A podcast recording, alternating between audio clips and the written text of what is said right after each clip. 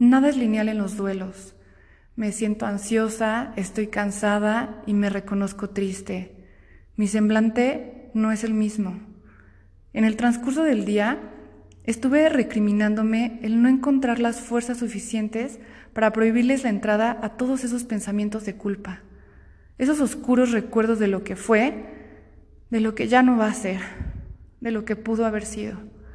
Ahora que lo pongo en retrospectiva, me doy cuenta del infierno que es ponerme en un lugar donde me lastimo y me arranco la piel que me protege, y la tortura que es permitir que entren a mí las innecesarias situaciones imaginarias y dónde estaría ahora si hubiera sabido hacerlo diferente.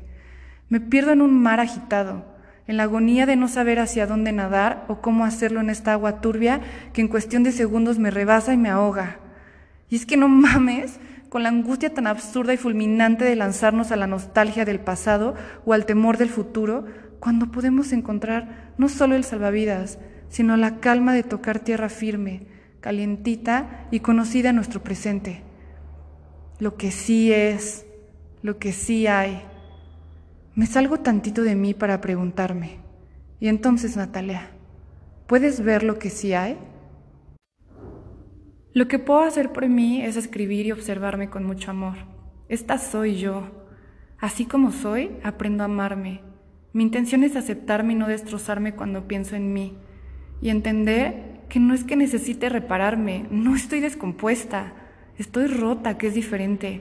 Y que lo importante no es pegar todos esos pedacitos para poder decir finally, ya quedé súper cool y todo arreglado.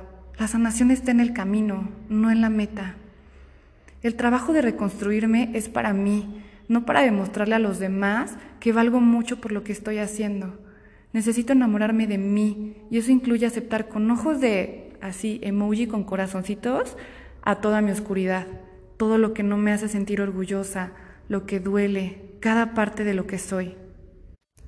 Tendemos a ser súper duras con nosotras, nos decimos cosas horribles, que somos las peores personas del mundo cuando logramos observar toda la oscuridad que andamos cargando. Hoy quiero ver hacia adentro de mí, pero no desde el castigo, sino desde, ok, ya te estoy reconociendo, monstruo que vives dentro de mí, y a partir de ti quiero entenderme mejor, sin dejar de identificar también lo que me gusta de mí y seguirme observando, no parcialmente, sino desde una manera integral. Todo esto me ayuda a perdonarme, Volteo a ver eso que hice con lo que tenía en ese momento y que no pudo haber sido diferente, porque eso soy, pero desde ahí identificar lo que ya no quiero que vuelva a ser. ¿Por qué? Porque estar ahí, porque haberla cagado me dolió y me mandé al carajo, no me cuidé y ahora tengo la intención de trabajar en no volver a ponerme en una situación así. Me cuido y me abrazo con mis monstruos porque perdí la ruta y quiero regresar y no volverme a salir porque mi ruta es la mejor que puedo caminar y mi esencia definitivamente no es donde duele. Y me da un poco de risa que en tan poquitas palabras pueda expresarse o caber todo este sentimiento, todo este dolor, todas estas emociones, ya que esto no se trata de entenderlo, escribirlo y lanzarlo al universo y ya, está. Esto es parte de ese esfuerzo diario que quiero hacer y me prometo hacer en toda mi existencia para soltar poco a poco eso que me deja mal parada conmigo misma. No, no es un trabajo de un día, ni de unas horas, es un ir y venir, es un regresar a mí constante, para por fin dejar de castigarme y lastimarme, y pensar qué hubieras pasado si lo hubiera hecho de otra manera. Es traer conmigo eso que hice y me lastimó, pero no llevarlo como un peso que me haga el caminar tortuoso, sino como una herramienta que tengo presente y la llevo para saber lo que no quiero volver a hacer. Es una ayuda. Fuera de eso, ¿de qué chingados me sirve todo esto? Si me paso la vida culpándome, ¿cómo voy a dejar espacio y corazón para enamorarme de mí? Han pasado ya nueve días desde que estuve en la chingada. Nada es lineal. Este es mi duelo, Nadie puede entregarme una ecuación que me ayude a resolver y salir de esto pronto, que si lo extraño, un chingo, todo el tiempo. Pero mis instrumentos para darme calma están bien chidos. Ellos se agudizan por las mañanas. Es el momento del día que más me cuesta trabajo. Despertar y sentir el peso de la realidad, saber que ya no está. Abrir los ojos y darme esas fuerzas para empezar un nuevo día porque un día a la vez. Y aparte de eso, los últimos días han estado envueltos en episodios de ansiedad. La verdad es que aún me cuesta trabajo tener o recuperar ese apetito que siempre me ha caracterizado y decidir qué tipo de comida va con mi día. Sí, antier por primera vez, después de todos estos días, se me antojó un pan, un pan dulce. Y eso estuvo bonito. El fin de semana decidí darme un baño largo y calientito. Me maquillé, me peiné, me arreglé, abrí el closet y por alguna razón, entre toda la ropa, elegí ponerme algo que se sintiera rico en mi piel, nada apretado. Quería comodidad. Elegí un suéter azul cielo. El color me dio una especie de paz. El olor y la suavidad se sintieron bien en mí y entonces volteé a ver y analizar el por qué.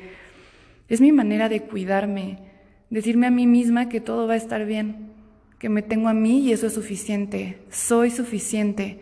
Desde ese momento elijo muy bien estar cómoda, primero con lo que elijo para ponerme, donde me acuesto o me siento, con lo que como y bebo, y de ahí se va a sentirme cómoda en mi espacio. Y entonces cobijarme y sentir rico con lo que me rodea en la vida. Y así es como puedo ver que empiezo a definir y cimentar mis límites. Algo que no podía soportar la semana pasada era dejar entrar todas esas preguntas que se enganchaban con una punta bien afilada una tras otra sin parar. De verdad no lo hubiera soportado. Entonces, sin pensarlo mucho, elegí un instrumento para prohibirles la entrada a la tortura de seguir recordando cada palabra suya o mía, o lo que simplemente de nada sirve recordar porque es un camino sin salida. Mi instrumento fue una pala. Sí, una pala para hacer un hoyo y enterrar un muerto. Mis analogías de asesina. El punto es que cuando un recuerdo o pregunta llegaba, sacaba esa pala y lo desterraba. Y entonces, al pensar en la pala, le negaba la entrada al que venía atrás. Un día desperté en la madrugada por una pesadilla y entonces esos pensamientos empezaron a entrar y me imaginé que ellos eran Randall. Sí, Randall de Monster Inc., siendo confundido con un peje lagarto. Y mi yo cuidándome era esa pala que la mamá utilizaba para sacarlo de la camper con un acento súper chistoso. Me cagué de risa y amé cómo funcionó. Que de pronto me regaló esos matices de humor porque también acepto eso. Estoy bien cagada. Y ahí estaba, riéndome, mientras abrazaba la almohada que por las noches aprieto hacia mi pecho para sentir que no se me sale el corazón. Y ayer mi terapeuta me decía que es muy peculiar una persona que está pasando por un proceso tan profundo de tantos cambios, que tome esos recursos como el humor y que los haga parte de.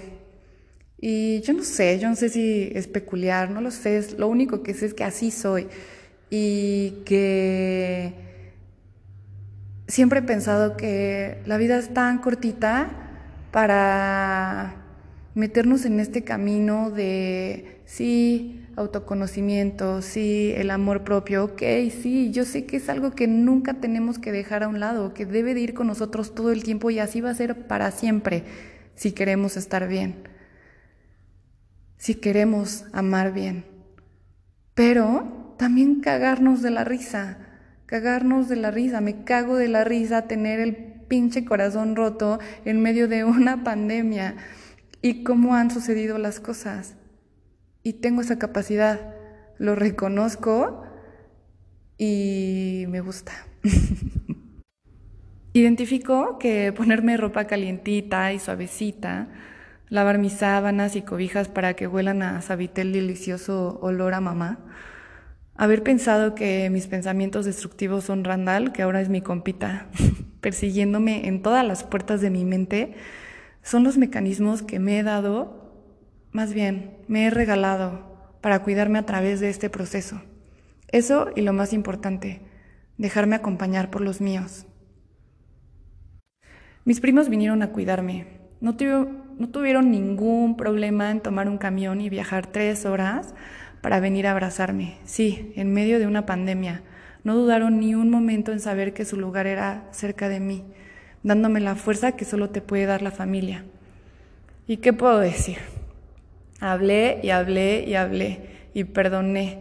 Me mostré como soy, lloré y me reí. Y ellos abrazaron todo eso con un amor tan libre y fraternal, donde todo fluye y se respeta. Los amo. Nuestra sangre que se reconoce y la energía que se ha conectado a través de los años mientras cambiamos y seguimos creciendo. No imagino una vida sin ustedes. Soy realmente afortunada de tenerlos y poder sentirlos y poder entendernos.